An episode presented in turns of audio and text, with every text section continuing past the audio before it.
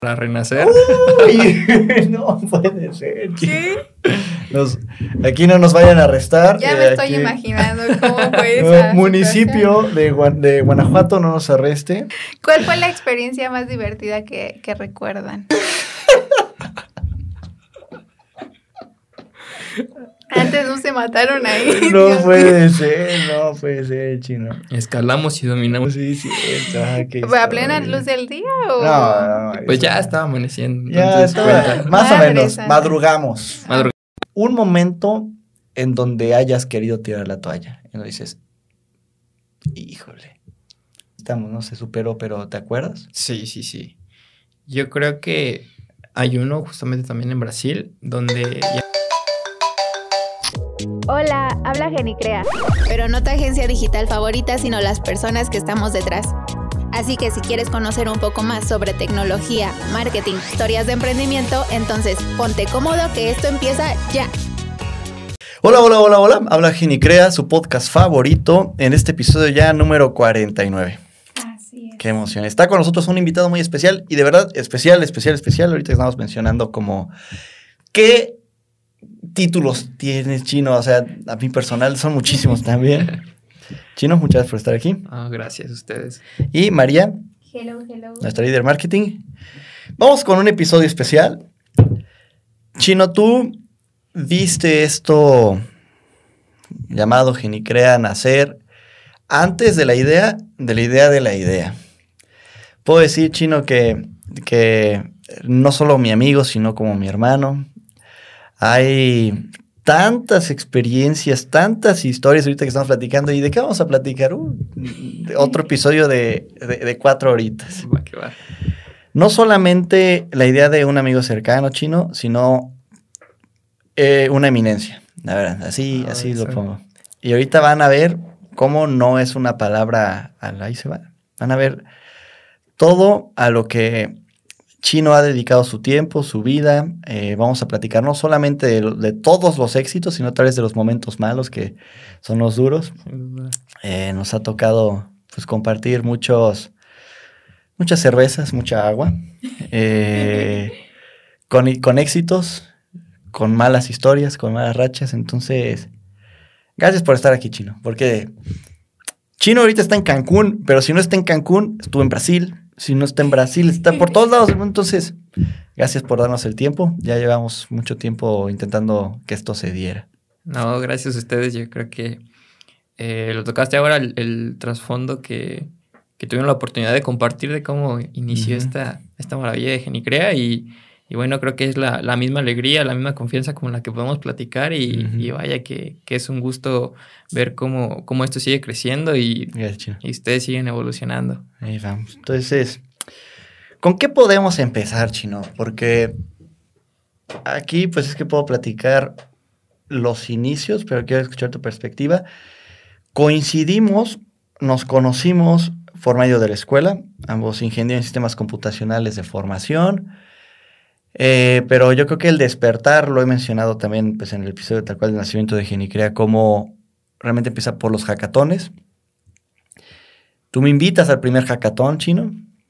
Entonces, cuando, cuando empiezo a tocar este tipo de temas de qué determina de ser lo que soy, ¿quién sabe qué hubiera pasado si no hubiera nacido esa invitación? Que cuando se hace esa invitación, no sé si creo que ya había visto, había habido antes, pero pasa bajo otras circunstancias en donde eh, nuestro este profe eh, tan querido eh, pasa circunstancias, pero se prestan, se acomodan y nos vamos a eh, al Eneid. Pum, pues que ganamos, empezamos a subir a la siguiente. Pero ¿cómo, cómo te acuerdas tú, Chino? A ver, ¿qué determina que, ahorita no he dicho todos pues, los logros, Chino, también, ya podemos llamarlo como cliente aquí con el, el bello Kunmar. Cuéntanos de los inicios, Chino. ¿Qué, ¿Qué te ha determinado a ser lo que eres ahorita? Mira, yo creo que no recordaba ese dato que acabas de mencionar, que ya tuviste el primer hackathon, pero sin duda el estar cerca de, de todo, todo el ambiente innovador, todo, todo la- el ambiente emprendedor nos, nos hizo un poquito diferentes, pero yo recuerdo que desde el examen de admisión por ahí tuvimos oportunidad de estar cerca y pues desde que empezamos la carrera también. Entonces, pues muchas veces hablamos que el, estar rodeado de, gente con, con, las mismas intenciones, con la misma ideología que tú, te, de entrada te fortalece, pero también te hace convivir con, con gente de bien, con gente sana. Entonces yo creo que una cosa llevando a la otra permitieron que, se dieran un montón de cosas interesantes. Bien locas, chino, porque igual está el tema de haber ganado los hackatones, que eso nos dieron varios viajes, varias experiencias, Vive España, pero bueno, eso es otros temas.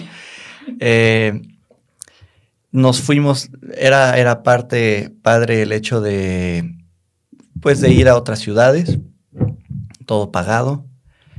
Eh, el tema de que continuar con capital fresco, como tal es como primer proyecto, eh, que ganamos el tema de las partes de incubación, entonces aprender y desarrollar, iba como muy de la mano desarrollar este tema, pues sabes que no se nos daba de forma natural, ¿no? Como, como administrativo, como directivo, como empresarial. Que pues ahorita ha ayudado, ¿no? Es un factor determinante. Eh, el tema de que te fuiste a Brasil.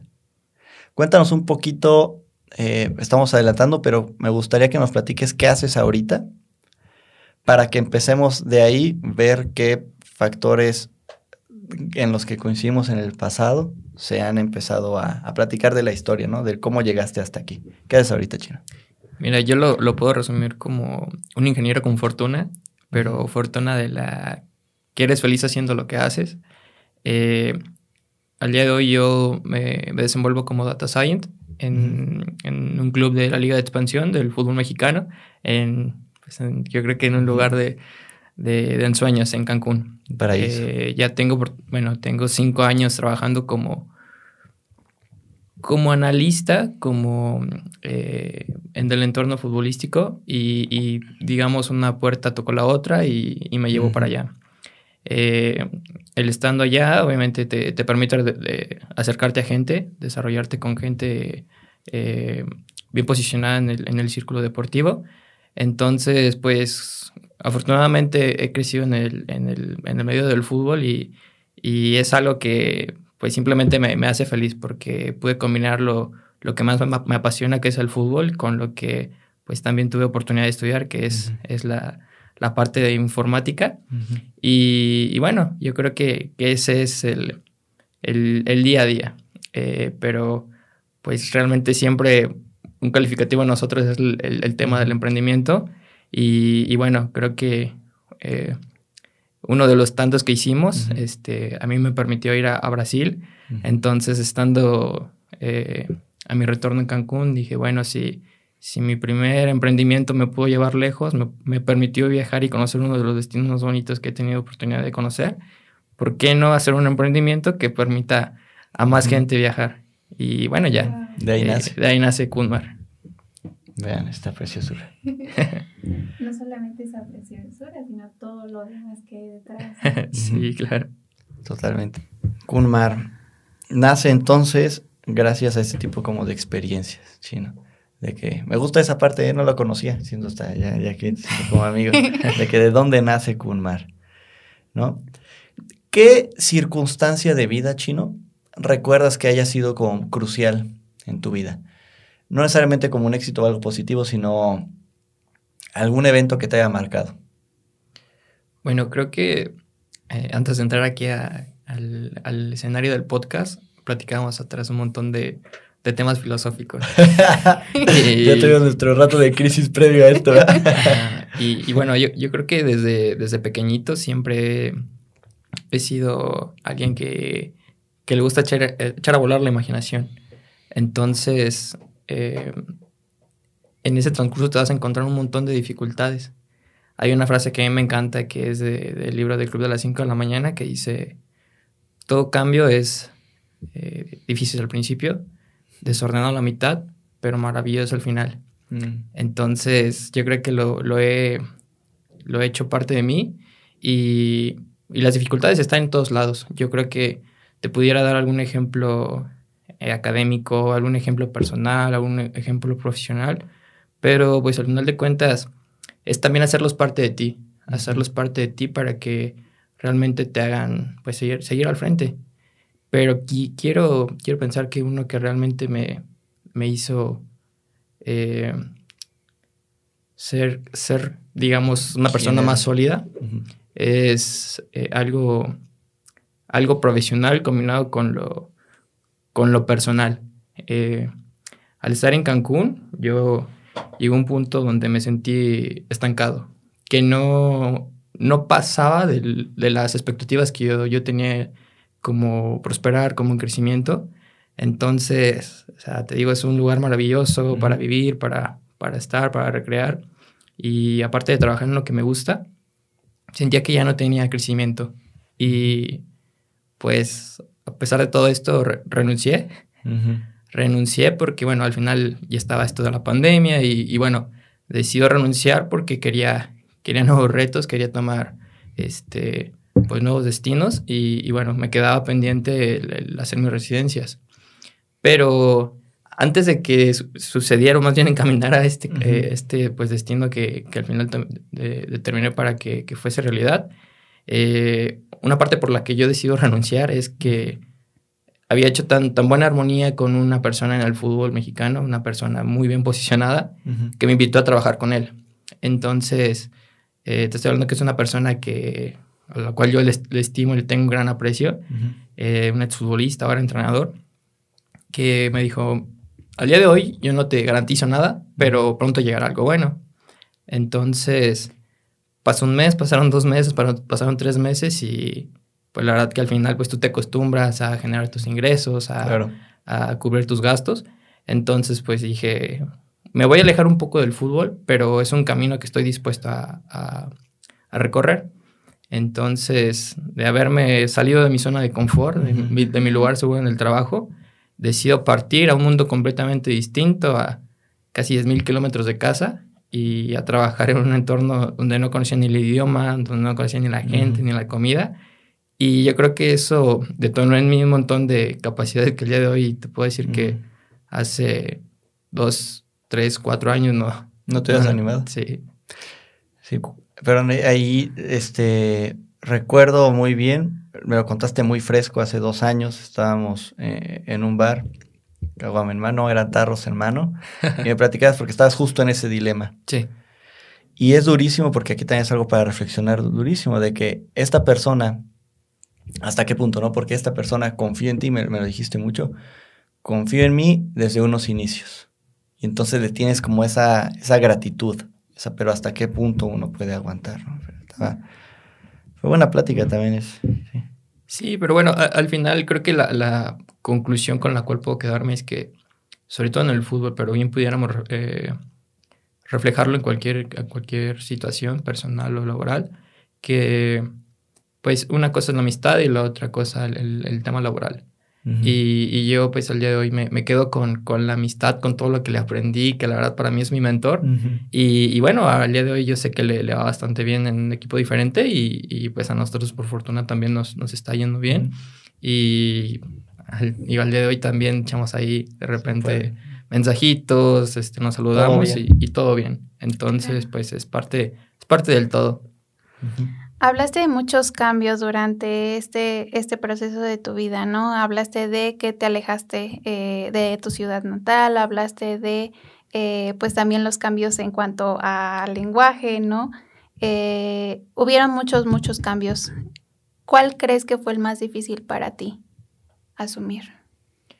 Mm, yo creo que el más, más difícil fue el, el trabajar en en un montón de responsabilidades que desconocía porque pues realmente iba como con un buen de beneficios de, del alojamiento, del alimento, pero yo pude haber tomado dos caminos. El camino del, del Juanjo viajero, del chino viajero, que pues al final del día pues tenía estos beneficios y no se iba a preocupar.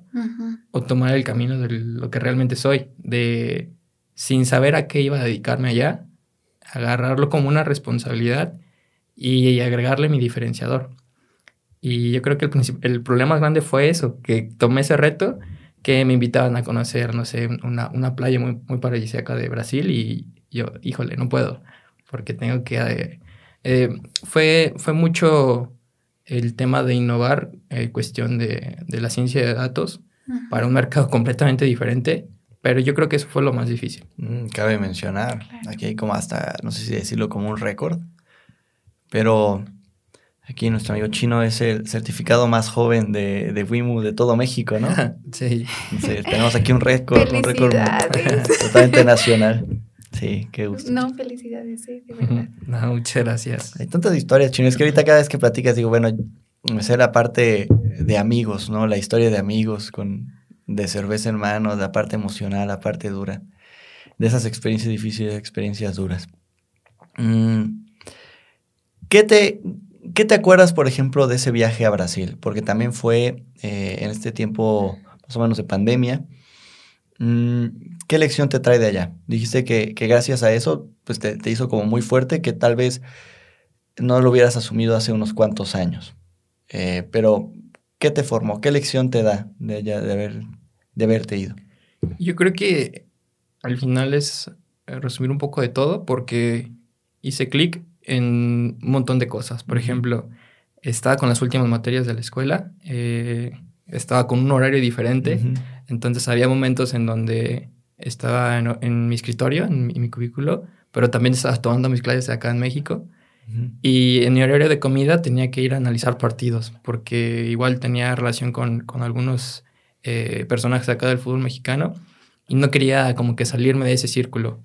Entonces yo creo que no dejé de aprender en, en ninguna de las uh -huh. este, circunstancias, pero pues yo creo que al final fue ser, ser un poquito realista, ¿sabes? Eh, yo fui por un contrato de casi cuatro meses y, y iba a llegar un punto donde ese contrato se iba a terminar. Uh -huh. Entonces eh, a mí me, me hicieron la propuesta de quedarme a trabajar allá. Pero yo quería, sin tener nada seguro otra vez, uh -huh. quería volver a México y jugármela. Uh -huh. Pero aquí, pues yo, claro, hay alguien al que siempre le, le agradezco y, y, ellos son mis padres. Y es de que cada, mínimo cada tercer día, sea el lugar en el que esté, les marco y me asesoro con ellos. Entonces, yo al final decidí que quería volver a México, pero quería volver a México y volver con todo el fútbol. Entonces, ya de a poco estaba teniendo menos responsabilidades con la, con la ingeniería, pero quería empezar a encaminarme a, a, a, ser un poco más competente en el círculo del fútbol. Entonces, ya tenía a muchos conocidos este, en el medio y, yo quería agregar valor a lo que sabía. Entonces, empecé a cursar una especialidad, una especialidad en Big Data aplicada al fútbol y fue como de, ¿y, ¿y de dónde vas a sacar para pagar? Y híjole, te vas a, a, topar con analistas del Watford, del Chelsea, del Manchester United, Manchester City, y en horarios diferentes. Entonces yo creo que, que eso fue lo, lo que más me, me guardó en mí de, de, aprendizaje.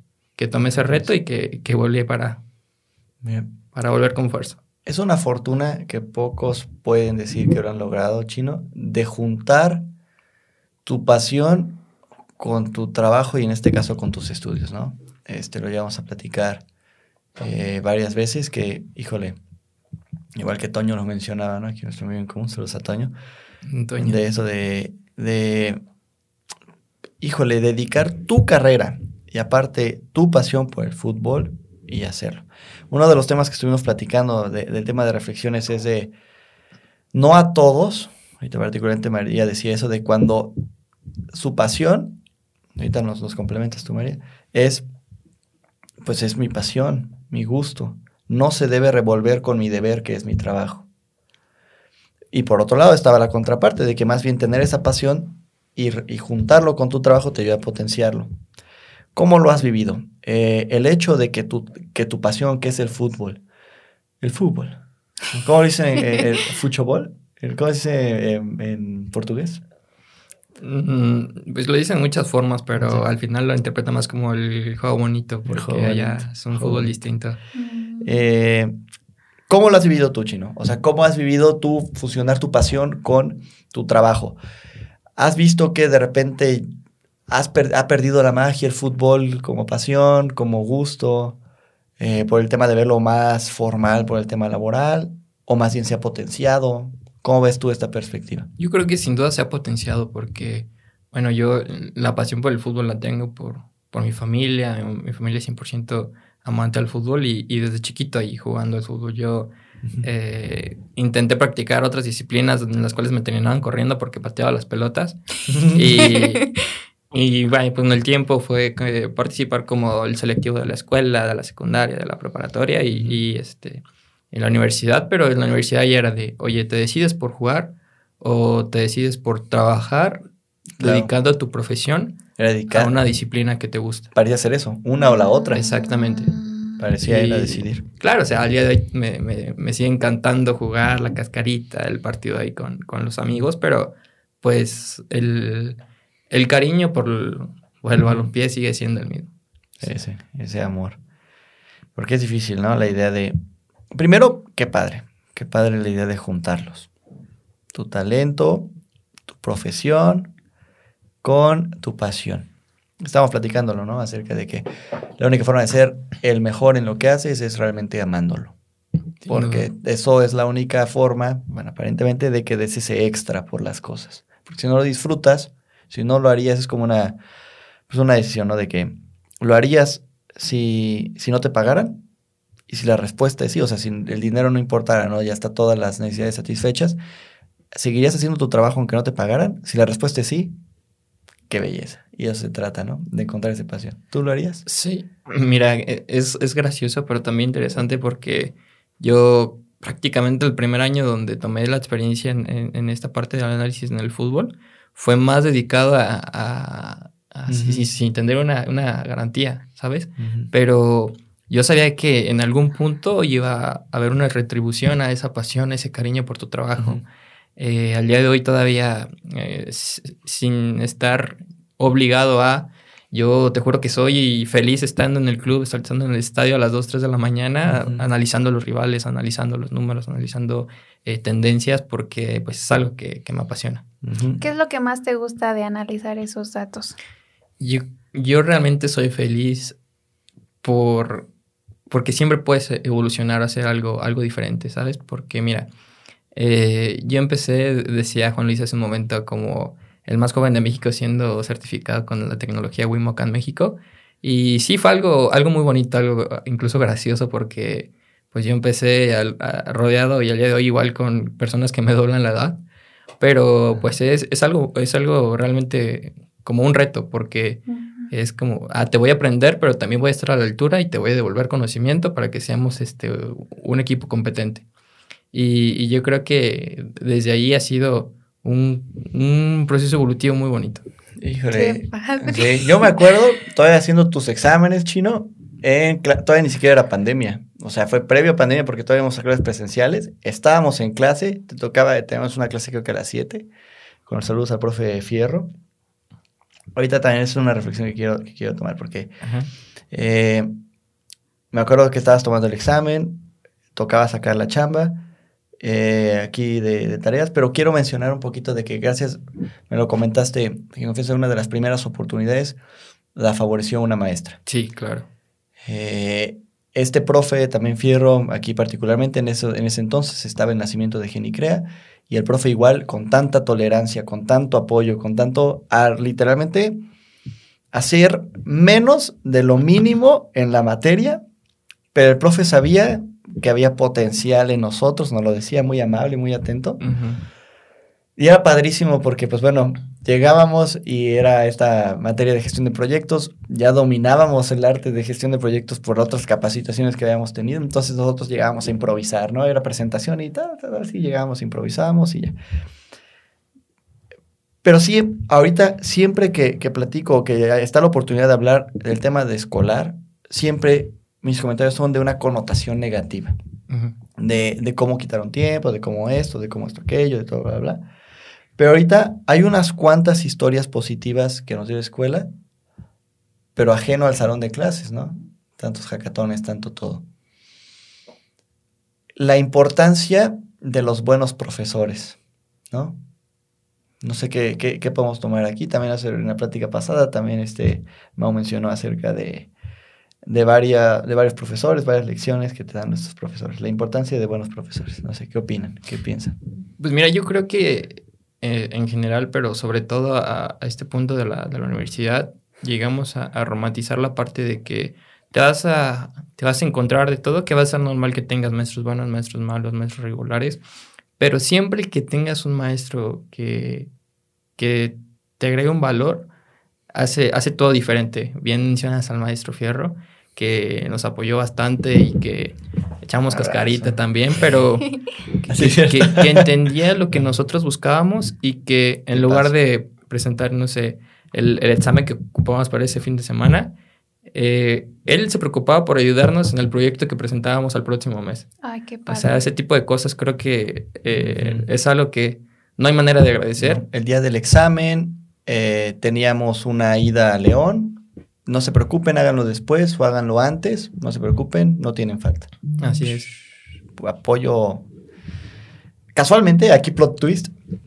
La misma maestra que te ayudó es la misma maestra que me cerró la puerta para el tema de Google. no. Aquí mencionando de que, este, de que, es que lo hacen en- Perspectivas, ¿no? Sí, perspectivas y todo. Esa misma maestra te digo que me cerró a mí la puerta, no pude entrar y fue cuando Google me dijo el sí y todo. Entonces, como las perspectivas, pero plot twist aquí rebotando, como Ujú. compartimos unos cuantos factores importantes de, de personas. Pero a ver, qué loco, ¿no? La importancia de tener buenos maestros que te, pues, te dan esa oportunidad. Y aparte de los maestros eh, ah, del tema académico, ¿qué otro maestro crees tú que tienes a- aparte de tu mentor, que también ya lo mencionaste, y de tus padres, ¿no? ¿Qué otras personas te han aportado ese valor que, que ya mencionas en, en tu vida, ¿no? Para, para llevarte hasta donde estás. Pues yo creo que al final sería agradecer a todo el mundo porque pues es quedarte con, con lo bueno de todos, ¿sí? O sea, como agradecer a, a lo bueno que, que pude aprender eh, al mejor maestro de la primaria, que fue mi papá, que me exigía el doble, que, que me regañaba enfrente de todos, pero al final llegué a la secundaria con un montón de capacidades que, que si no hubiera sido por él, igual no habría forma de, de pues, quizás tener esa... esa Ese nivel. eh, ajá, ese nivel en la secundaria. E igual en la, en la preparatoria, eh, los amigos que ahora son, son mis mejores amigos. O, o en la universidad, si desde el primer día no hubiera hecho conexión con, con ahora mi colega, pues yo creo que pues no, no habría sido lo mismo. Claro. Es ese rebote, ¿no? Sí. Pues vamos a tocarlo ya, vamos a decirlo. Échale, échale. A ver, mencionaste a tu papá y hemos platicado nosotros en, en pláticas de intimidad con la cerveza viendo la playa de, de noche, esas pláticas profundas que se quedan, ¿no? Sin duda. De horas y horas. Y uno de los temas que llegamos en común aquí abriendo, abriendo mi propia, este, Caja de Pandora. Sí, caja de Pandora la propia. y bueno, la tuya chino aquí. Si no lo vipeamos todo y vamos a vipear unos 15 minutos del episodio, pero no importa. Pero a ver, hablamos acerca de cómo esa dureza, esa dureza del tema de los padres nos ha hecho el querer más, el dar más, el ser más. ¿Cómo lo ves tú? O sea, ya mencionaste a un, a un maestro de vida, tal cual que fue tu papá, un maestro de tal cual escolar que te apoya. ¿Qué puedes decir, Chino? ¿Qué, porque, a ver, ¿de dónde encuentras la motivación para hacer tanto, para dar tanto, para, que para querer lograr tanto? O sea, ¿de dónde le encuentras? ¿Qué tiene que ver aquí un poco tu papá en esta historia? Pues más bien una combinación entre eh, mi papá y mi mamá. Mi mamá es la persona más alegre, la más cariñosa del mundo. Y mi papá, el más estricto, pero el, el- el mentor de todo. Porque pues, yo creo que combinando uno, uno y el otro es como de, ah, ok, si, si ya, ya logré esto, ¿por qué no ir al siguiente paso? Si tengo el respaldo de ellos o si ellos están contentos o simplemente a veces se enojan, pero al final dicen, ah, bueno, dale, pues digo, pues vamos por ahí. Vamos por ahí. Ya me acordé, el hecho era como una reflexión que una vez tuve, así como... Y ni me acuerdo cómo- por qué o cuándo la tuve, ahorita que mencionaste de la idea de cómo conocer a personas te hace un poquito ser quien eres. Yo me imaginaba como si fuéramos pelotas, literalmente pelotas.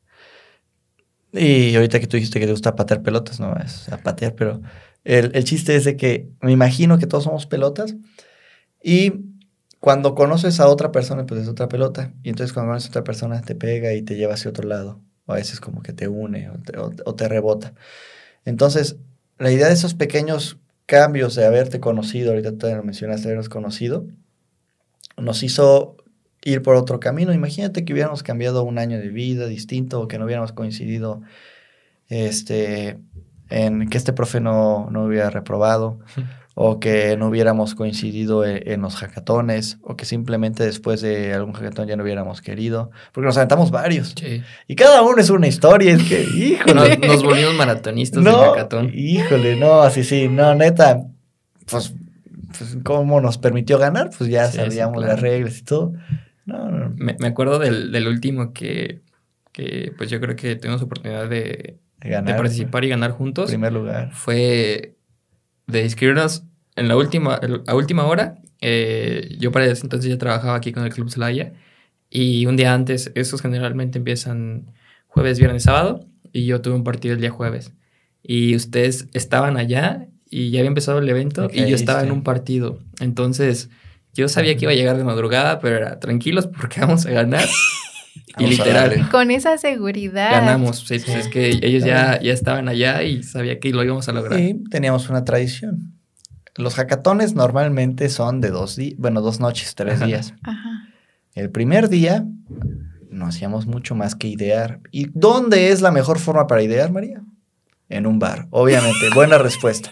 Entonces, el Bien primer pensado, día. María. Bien, gracias por el, el, De pri- nada. el primer día de todos nuestros hackatones era irnos de fiesta loca.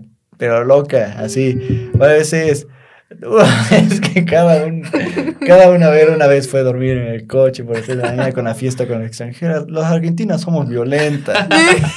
¿Qué onda? bueno, mucha historia, mucha historia. Eh, está la otra, eh, igual de, de- del primero, eh, allá en León. No, no son muchísimas, pero el chiste es que la primera era de fiesta loca y la modo creativo. Ya que estás relajado, ya que tuviste tu, encontraste tu modo zen de creatividad, llegas al siguiente día y pum, a las ideas locas. Llegamos a lo, a lo fuerte, a lo fuerte, a lo fuerte, tas, tas, tas, tas, tas. Híjole, y es que no sé tú cómo lo sientas, Chino, pero esa idea de que yo sí sentía que fluía en los, en los hackatones. O sea, ese, ese lugar en donde eres bueno simplemente siendo tú, Así es. donde no tenías que hacer un esfuerzo. O sea, literalmente solamente ibas, le echabas ganas, pum, ganar.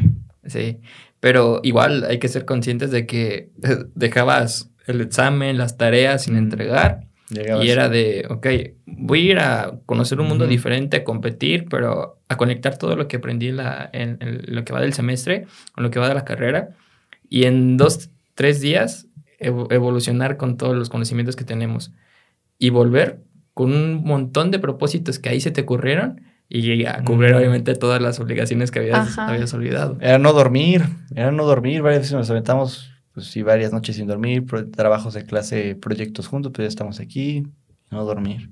Sumado a que ya estaban haciendo ginecrea, sumado a que ya estaba la oportunidad aquí con, con el Celaya. Entonces, Y Capital Fresco. y Capital Fresno, hombre, ¿de dónde sacamos tanta energía, chino? No lo sé. O sea, aguant- aguantar de días, varios días durmiendo nada o una hora y todavía irnos de fiesta y luego todavía regresar a chambear y luego todavía cumplir en el trabajo y cumplir en la escuela.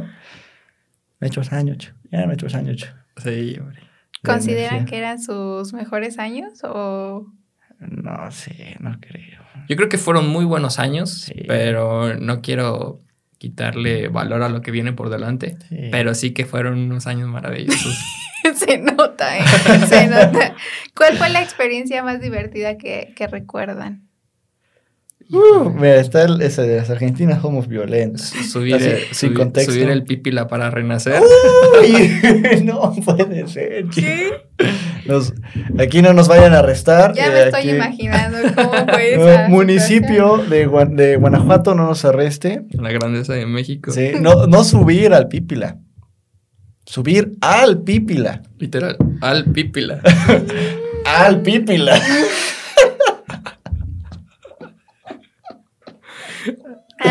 Mataron ahí. No Dios puede ser, no puede ser, chino. Escalamos y dominamos el Eh, VIP. lo dominamos, sí, sí.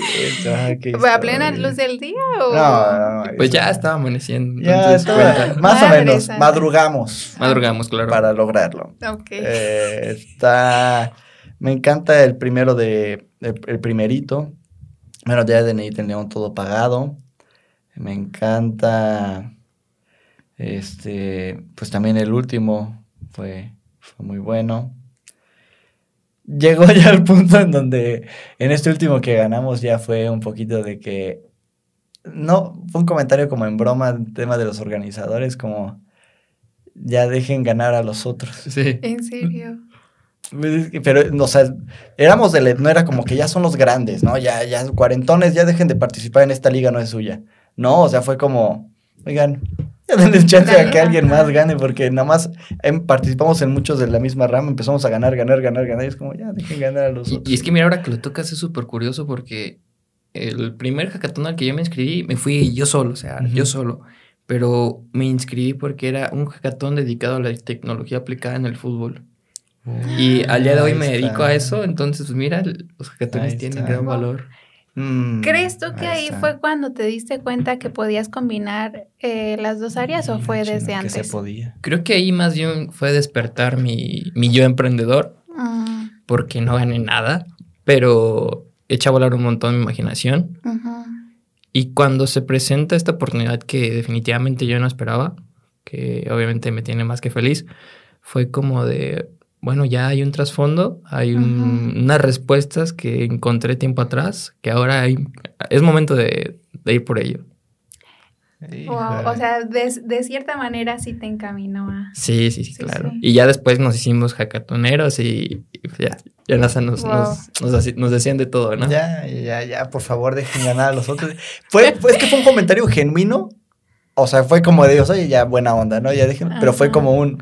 Imagínate que ya te dicen, oye, ya no compitas aquí. Ajá, sí, sí, claro. Que ya prefieren mejor hacerte mentor que hacerte participante. Y así fue, y ya mejor te mira, oye, ya no participes, pero vente de mentor si quieres. Sí. Y entonces eras ahí el mentor chiquitillo, ¿no? Como- Ajá. por eso esas son las historias de mentor, porque me volví mentor también, María. Ahí está. Ya te vetan. Fue, fue impuesto. Sí, como, como que te jubilan, ¿no? Te jubilan. Ay, Dios mío. Te ¿Y qué edad tenían? ¿Jubilados a los? 20. Cuando nos jubilaron a los 20. Dios mío. Cuando, Sí. cuando había gente como de 30 participando y nos- a nosotros nos jubilaron a los 20. No inventen. Ah, sí. O sea, sí se puede seguir participando aunque ya no estés en etapa académica. Sí, totalmente. Oh. totalmente. sí. En algunos sí es un requisito, ¿no? Eh, Algunos. estar inscrito en, en nivel superior, pero nada, ahí había señores concursando y tú decís. Ah, O los estatales, por ejemplo, los que son como por escuelas, sí. Ajá. Te invitan a que sean partes es universitarios, ¿no? Como Ajá. competencia entre universidades, pero hay estatales y, y- o, o organiz- o por organizaciones y puede participar quien sea. ¿Nos jubilaron a los 20, chino? yo creo que sí, a los 20. A los 20 nos jubilaron. Oh, por Dios, creo que nunca había conocido jubilados tan es, jóvenes. es que es eso, encontrar en donde fluyes, porque Así era, era divertirnos, era ir a jugar con responsabilidad, Claro. con conocimiento y sabiendo y echándole coco. Pues claro. miren, mucha responsabilidad. No veo subiendo el pipila, pero. Pero Ah, volvimos con un montón de Sí, energía. no, responsabilidad civil, cero. Responsabilidad técnica, al 100. güey, Ok. al Sí, sí. 100. Sí, no, no, civil no tanto. sí, no. Se nota, se nota. ah, qué adrenalina. Y tengo los videos, chino. Es que es padrísimo ver, ver- verlos todos, nuestros inicios, porque sí, ver cómo, cómo hemos avanzado. ¿Alguna experiencia difícil, chino? Que te acuerdes dura. Que un momento en donde hayas querido tirar la toalla. Y no dices, híjole, ya no quiero. Pero obviamente, pues aquí estamos, ¿no? Se superó, pero ¿te acuerdas? Sí, sí, sí. Yo creo que hay uno justamente también en Brasil, donde ya era casi pasado de los tres meses que yo he cumplido estando por allá, en donde tenía que hacer mi famoso proyecto final de, de proyecto de resultados, en donde a la par de eso tenía que hacer mis proyectos de la escuela, pero a la par estaba haciendo un modelo de identidad para un entrenador, en donde fue un boom, todo se presenta mañana. Y era, ¿a- ¿cuál dejo de hacer? ¿A cuál priorizo? y es, no, no, no, vamos por todos. Duermo dos horas, me despierto, voy primero por el del entrenador, después por el de la escuela, porque es dos horas atrás, y después por el de Brasil. Bien organizado, ¿no? Ay, vamos a ver, los usos horarios importan, entonces aquí todo conectado. Sí, sí, sí. Y me acuerdo que, que fue bien difícil de las, de las peores noches de, de café, de mucho café.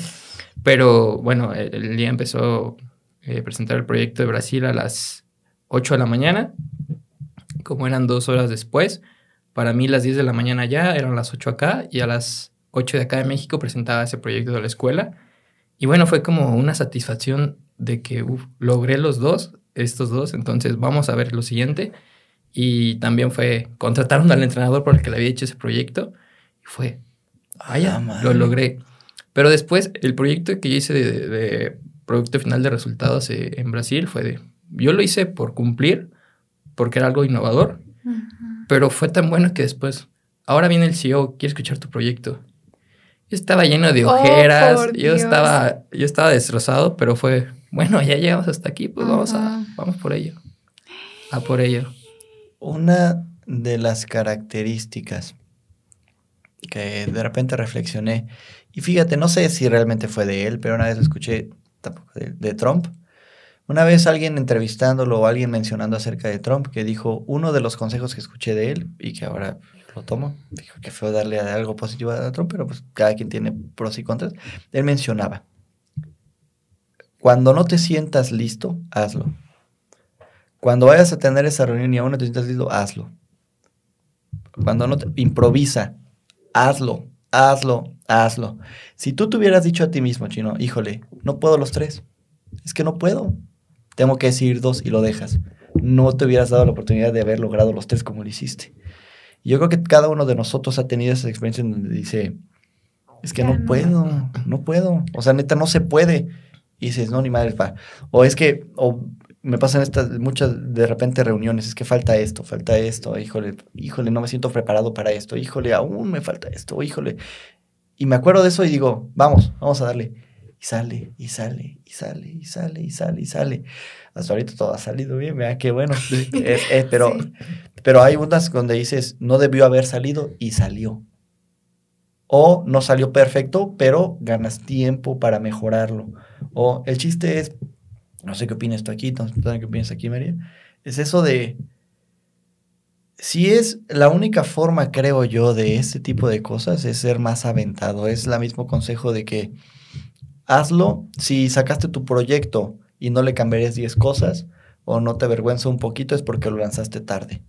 Entonces, este tipo de ser aventado, que es peligroso, ¿no? Es, es sencillo decirlo cuando las cosas salen bien, cuando salen mal, ¿no? Pero, ¿qué opinan? O sea, realmente, pros, contras. Tú lo, lo lograste, te salió bien, te dio la seguridad de que la siguiente vez tal vez podrías hacerlo. ¿No? Sí, por ejemplo, ahora hay, hay o sea, bueno, mi trabajo es demasiado atípico porque, por ejemplo, yo descanso los jueves cuando todos descansan viernes y sábado, o descanso los martes, todo depende del calendario competitivo. Pero en el calendario competitivo hay días que jugamos el jueves y jugamos el sábado.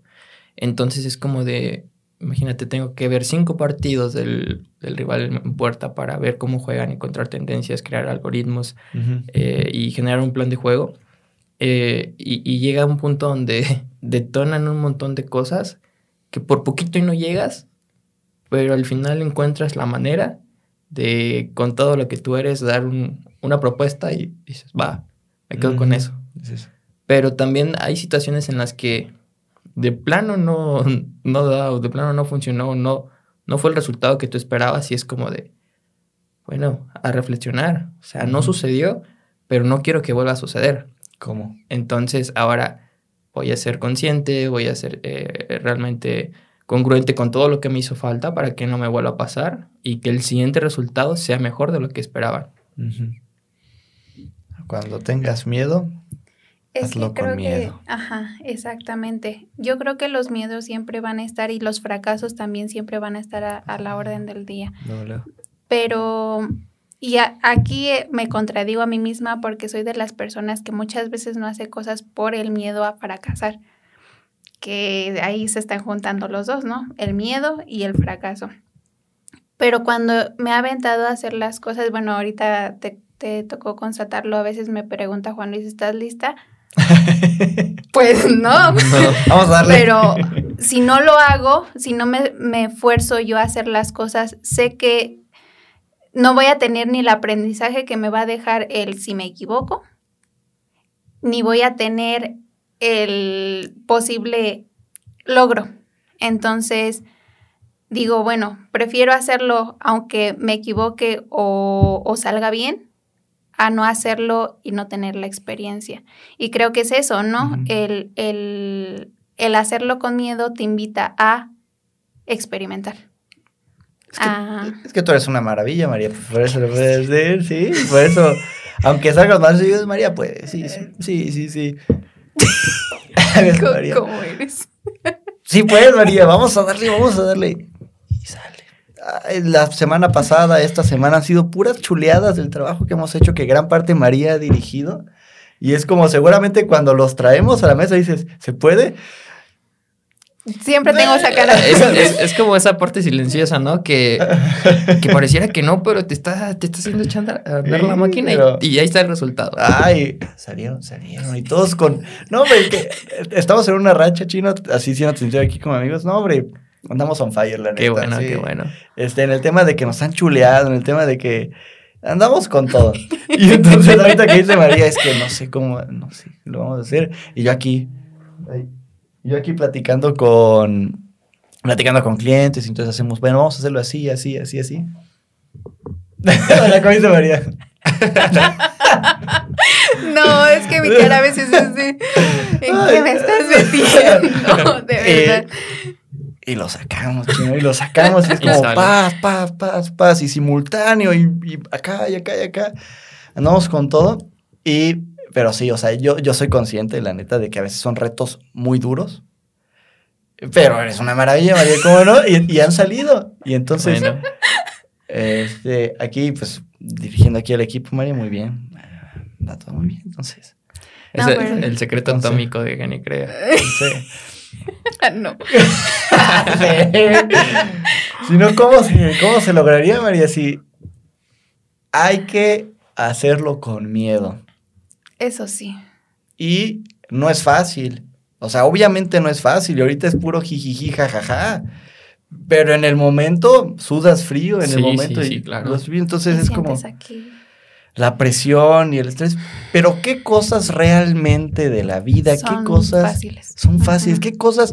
Literalmente todo lo bueno está después de esos logros. ¿Qué satisfacción no es tan buena como lo que, híjole, no sabía que se iba a poder, no sabía que se lograba y se logra? O sea, esas son las cosas que realmente ese estilo de vida Es al que, borde. es que muchas veces es eso que nosotros, entendiendo o siendo conscientes de prejuicios, damos como hecho de que hay un límite y de ahí ya no vamos a pasar. Por ejemplo, eh, hay un famoso saxofonista, no recuerdo el nombre, y lo siento por este gran músico, ¿verdad? Pero el punto es que, que él se hizo el número uno en lo que hace en su música, porque desde pequeño como que se dio a la luz porque con el puro saxofón hacía sonar como un montón de instrumentos en conjunto.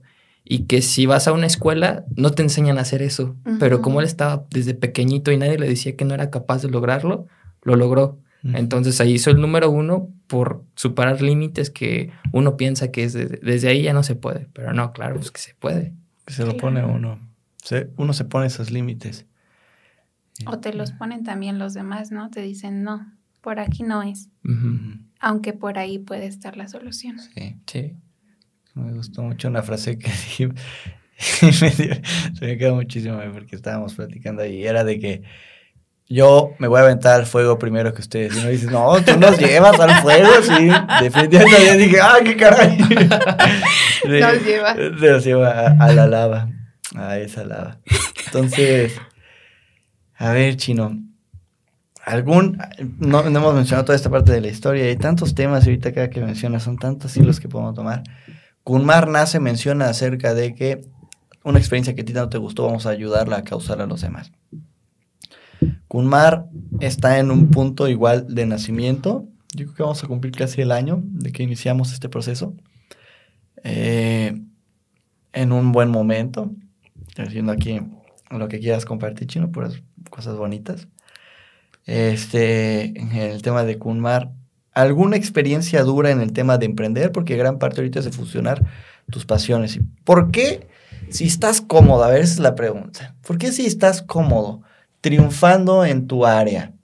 Ya tienes lo que muchos hubieran ya deseado y ya lo tienes. Fusionar tu tarea con tu pasión, tu trabajo con tu pasión. ¿Por qué ahora, aún así, tomar el riesgo? Mencionaste un poquito de que pues, la experiencia de un emprendimiento nos dio tantas cosas. ¿Por qué aún así arriesgarte y arriesgar tu dinero, arriesgar tu tiempo, arriesgar tu reputación? También tocamos aquí un tema en donde una persona te hizo manchar tu nombre varias veces. Este, tú también sabes, eres consciente de que estábamos planeando un viaje y salió mal. Nos cambiaron la jugada. fue muy duro, pero este, al final fue maravilloso. Salió bien. Eh, ¿Por qué? ¿Por qué, Chino? ¿Por qué arriesgar tu dinero, tu tiempo, tu prestigio en, un área para lanzar Kunmar? ¿De dónde nace eso? Fíjate que pudiera ser como ahora que, que estoy de visita con mi familia, eh, fue como de recordar, ¿no? De que estoy con mis papás, de que estoy ahí platicando de cosas que ni parecían importantes o que parecían irrelevantes. Me acuerdo que estando pequeñito, yo, yo en la primaria veía que había murales en donde la gente hablaba de la revolución, de la independencia, del cuadro de honor, y, yo veía cómo, o sea, eran cosas tan bonitas que toda la gente podía verlos. Y yo súper chiquito, primero, segundo de primaria, me puse a leer de la independencia mi papá me enseñó las capitales a los tres años. Entonces, bueno, el punto es que, que yo hice un dibujo eh, hablando o, más bien reflejando lo que era la independencia de México, era el mes patrio. Y yo pensando dije, algún día yo lo voy a poner en ese mural. Y bueno, era hora de ir a la escuela, lo dejé guardado en mi libreta. Pero mi mamá se dio cuenta de que yo estaba trabajando y pensó que era como parte del trabajo de entregar. Y va y me lo lleva a la escuela. Y yo chiquitito, es que no era una tarea, lo hice yo. Sí, por amor. Entonces fue como de, ok, yo, yo en mí encontré ese despertar emprendedor, pero al final hay gente que me respalda. Entonces es volver a mi esencia, es volver a darme cuenta que las cosas se pueden. Entonces, eh, el hacer esto, esto mm. con más realidad, creo que es es como consolidar algo que quizás hay un montón de agencias, pero no hay agencias que te ofrezcan la experiencia. No hay agencias que, que realmente te hagan vivir lo que yo, yo me considero ya cancunense, entonces no hay, no hay como quien te acompañe y te genere esa, esa seguridad. Y aparte de que me encanta viajar. Entonces yo creo que, creo que es eso, ¿sabes? Híjole.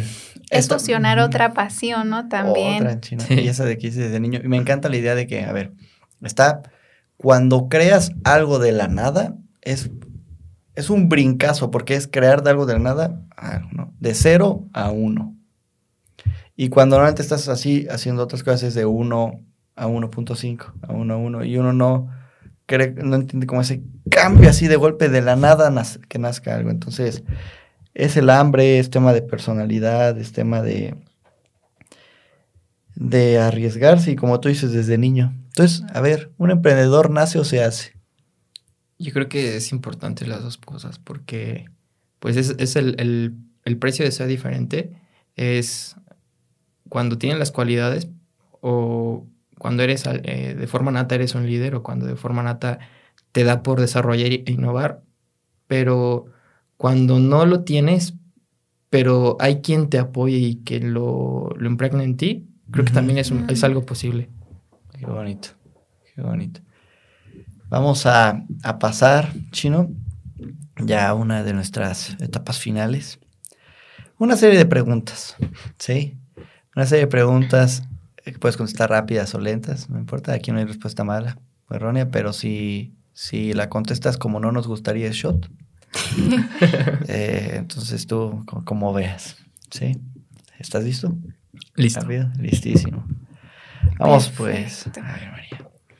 La primera pregunta, ¿crees en la suerte? Creo que es algo que, existe, pero igual uno crea su propia suerte. Uno creo que encamina y le da forma a la suerte que uno, uno busca o, pretende tener. Eh, quizás yo, yo siempre salgo un partido, aunque no soy yo el quien va a jugar, salgo con, con la, con la esperanza de ganar. hoy vamos a salir con suerte, pero quizás la suerte la tienes que trabajar. Claro. Quizás debes llegar más preparado que el que, el que está enfrente de ti. Entonces creo que tienes que prepararlo y moldearlo para que tengas el resultado que buscas. La segunda, ¿en qué medirías la productividad? Pudiera ser en resultados, pero si no es en resultados, también es el tema de, de acercarte a, incluso en la satisfacción. Eh, por ejemplo, eh, la, productividad es como el, desarrollo, el, crecer, el avanzar, pero quizás aunque no avances o no, no estés cerca del resultado, eh, en ti estás generando un montón de cosas que, que, al final, aunque no lo parezca, es la misma respuesta, estás siendo productivo, estás, estás dando algo distinto y inconscientemente te estás acercando, te estás acercando a algo. Yo creo que para mí iría por ese camino. ¿Qué te llevarías a una isla desierta? Uy, he estado en un par. Más o menos en Mosquitos. Mosquitos es medio desierto. Y nos llevamos mucho alcohol. Y. sí, mucho alcohol. Pero bueno, no, bien, bien, seriamente. Yo creo que eso es importante. Ayuda. Ayuda y, y, te hace amigos de franceses, rusos y rusas. Te vuelve internacional. Sí, un traductor. Un traductor también.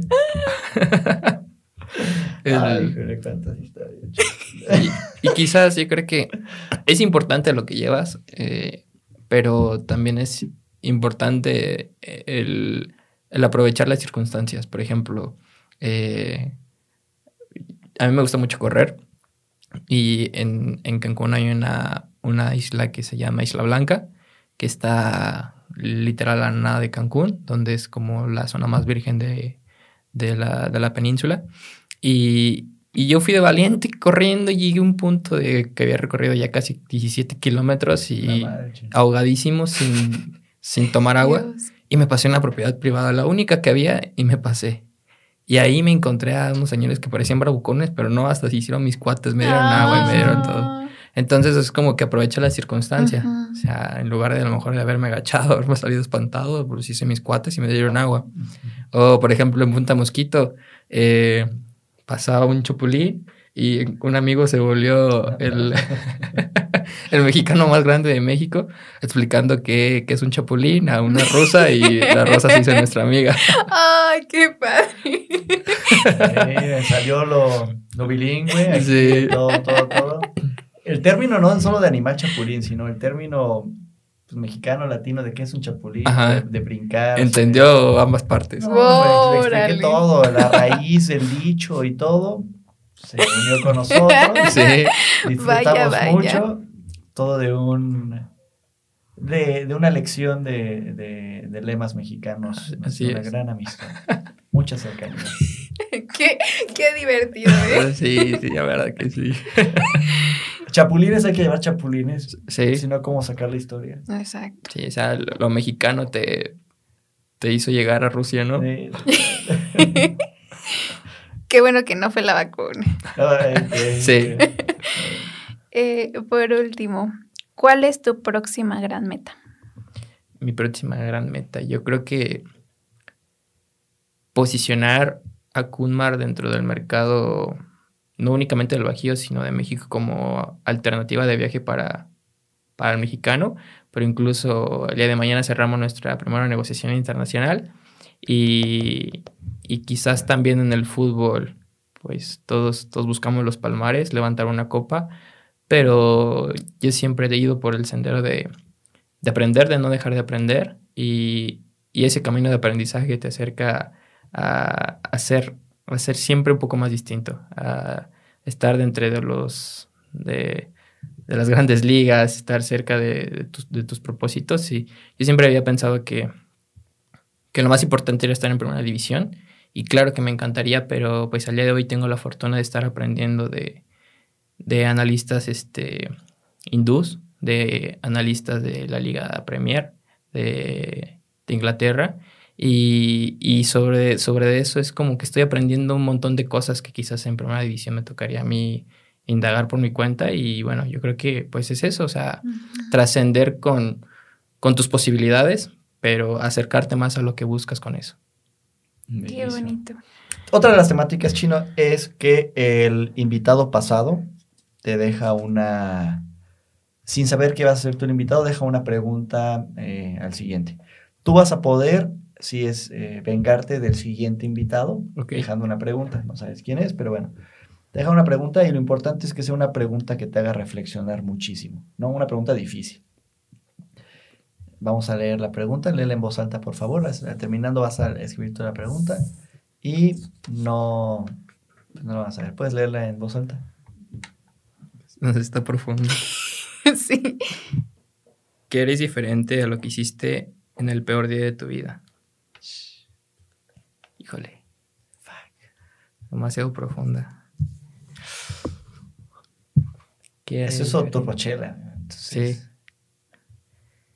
Híjole, yo creo que esto va más a lo personal que, que incluso en lo profesional. Pero, híjole, es demasiado profunda. Sí, es duro. Híjole, sí, sí, sí, es muy duro. Tú le puedes causar una crisis existencial al siguiente invitado también. Sí, sí, ya, ya, ya, me estoy- ya me estoy mentalizando. Pero yo creo que el hacerle caso a, a tu instinto, el hacerle caso a tu esencia, el, el hacerte caso a ti, porque cuando entras en... La verdad es que es entrar en shock, es entrar en... en dicen que, bueno, que cuando todo se te viene abajo, que es difícil hacer reaccionar tu cuerpo, tu mente, entonces es sumamente complicado. Pero con esa posibilidad de, de seguir siendo tú, creo que puedes encontrar la salida, quizás no la indicada, pero sí la que pues no te vas a arrepentir el día de mañana. Porque, bueno, por ejemplo, una de las cosas que a mí me, me ha golpeado muy, muy duro fue un, un, un accidente, un accidente automovilístico con mis mejores amigos. Y si yo ese día, eh, por no por no ser yo, por no querer tanto como quiero a mis amigos, no sé qué hubiera pasado. Si por ese día yo no hubiera hecho, hecho parte de mi familia, de que nos fueran a auxiliar o que fueran a, preocuparse por nosotros, yo creo que me hubiera metido un montón de conflictos. Pero por haber sido yo en ese momento tan complicado, creo que estuve más cerca de darme un montón de problemas al día de mañana y pues también con esa posibilidad de retroalimentar y de sacar conclusiones de que qué hubiera sido bueno y qué hubiera sido malo, para que inconscientemente eso lo tenga mi persona, de que, oye, te falta ser más crítico, te falta ser más buena persona, te falta ser más duro. Entonces yo creo que sería eso. Duro, chino. Sí. Duro. Qué fuerte. Vamos pues, Chino, a ver, necesitamos que tú le causes una crisis existencial así de fuerte al siguiente invitado. Anótala, no la leas en voz alta secreta y hasta el siguiente episodio se revela. Mientras la escribes, Chino, ¿dónde nos pueden escuchar, María? En Spotify, nos pueden ver en YouTube, nos pueden escuchar también en Apple Podcast, en Google Podcast y todo lo que tenga que ver con podcast. Ahí estamos. Encuéntrenos como Habla Genicrea. Pueden ser en YouTube. Sí. Sí, sí, sí, es que es mi favorita, María. favorita. Entonces, Ahí no solamente nos pueden escuchar, nos pueden ver también. también. Ajá. Sí, pueden vernos. Pueden solo vernos si no quieren escucharnos. O sea, pueden ponerle en mute. Sí, exactamente. Si porque Si quieren. hay gente así de rara. Ay, me gusta entrenar, el leer labios y Sí. todo, ¿no? Sí, pasa, sí, pasa. Sí, sí, sí. ¿La tienes, Chino? No, pero está casi lista. Casi- Quiero ser un- tan fuerte como fueron conmigo, así que Tiene que ser buena, buena.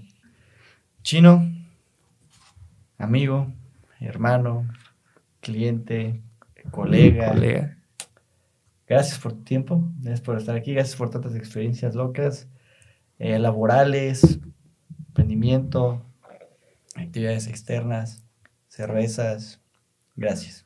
No, definitivamente gracias a ustedes porque, para serles sinceros, desde un principio que, que pensaba en Kunmar, eh, tenía un montón de dudas, pero cuando les conté a ustedes y que se hicieron aliados estratégicos y sociocomerciales, para mí generaron un montón de confianza y, le dieron un montón de identidad a, a, lo que para ahora es Kunmar y pues no sería lo mismo sin ustedes. Gracias, Muchas, y lo que muchas gracias por Y la lo que confianza. Gracias. Salud. Salud con el agua. Con nuestra agüita. Saludcita. Muchas gracias y nos vemos entonces.